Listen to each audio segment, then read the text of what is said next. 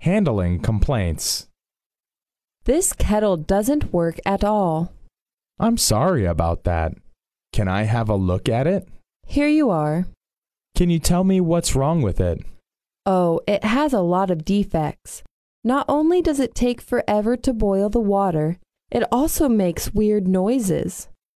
That's terrible. I should say. Tell you what, since this kettle is not in working condition, I'll replace it with a new one. Thanks. You are very kind. You're welcome. It's our company policy to satisfy each and every customer completely.